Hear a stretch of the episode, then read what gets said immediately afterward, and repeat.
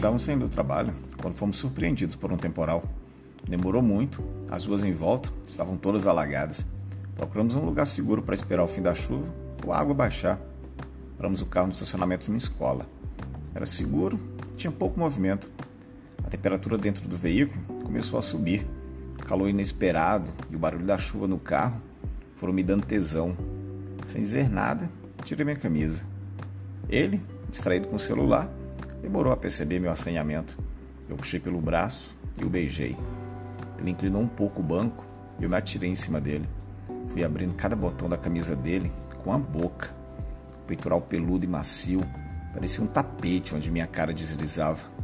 Minha boca foi descendo até chegar à calça.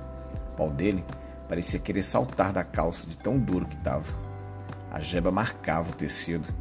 Abri a fivela do cinto dele, depois o zíper. Enquanto isso, ele tirava os tênis com os pés para facilitar a tirada da sua calça. Dava para ver a babinha pingando na cueca. Eu me agachei entre o volante e o banco e fui lambendo o pau dele por cima da cueca. Puxei só a cabecinha da rola para fora e fui lambendo a chapeleta.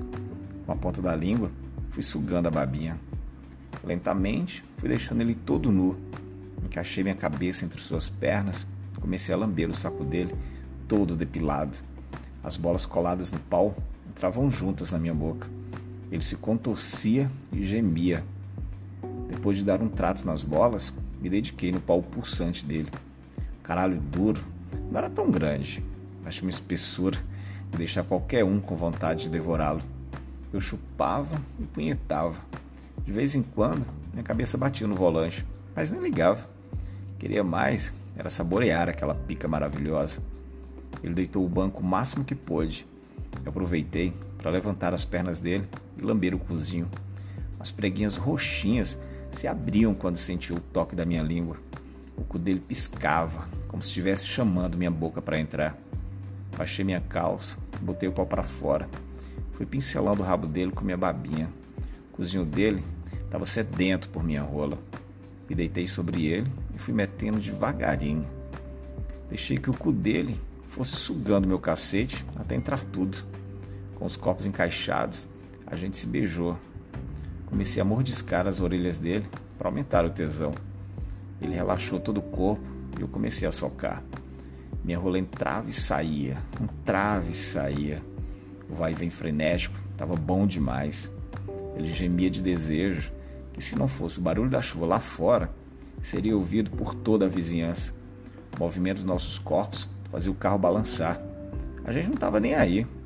Sabíamos que com aquele toró ninguém ia atrapalhar nossa foda. Ele se virou de costas e empinou o rabão. Antes de voltar a meter nele, dei mais umas linguadas no seu cu, que já estava todo relaxado. Encaixei minhas mãos na sua cintura e soquei. Meti de forma ritmada. Hora intenso, hora devagar.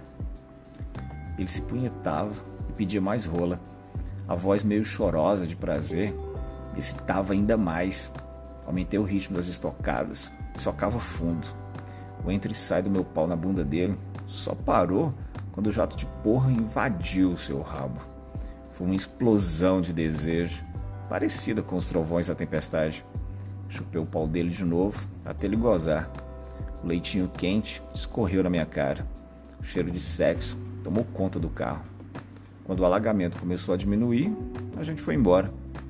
Nunca foi tão prazeroso ficar preso numa enchente.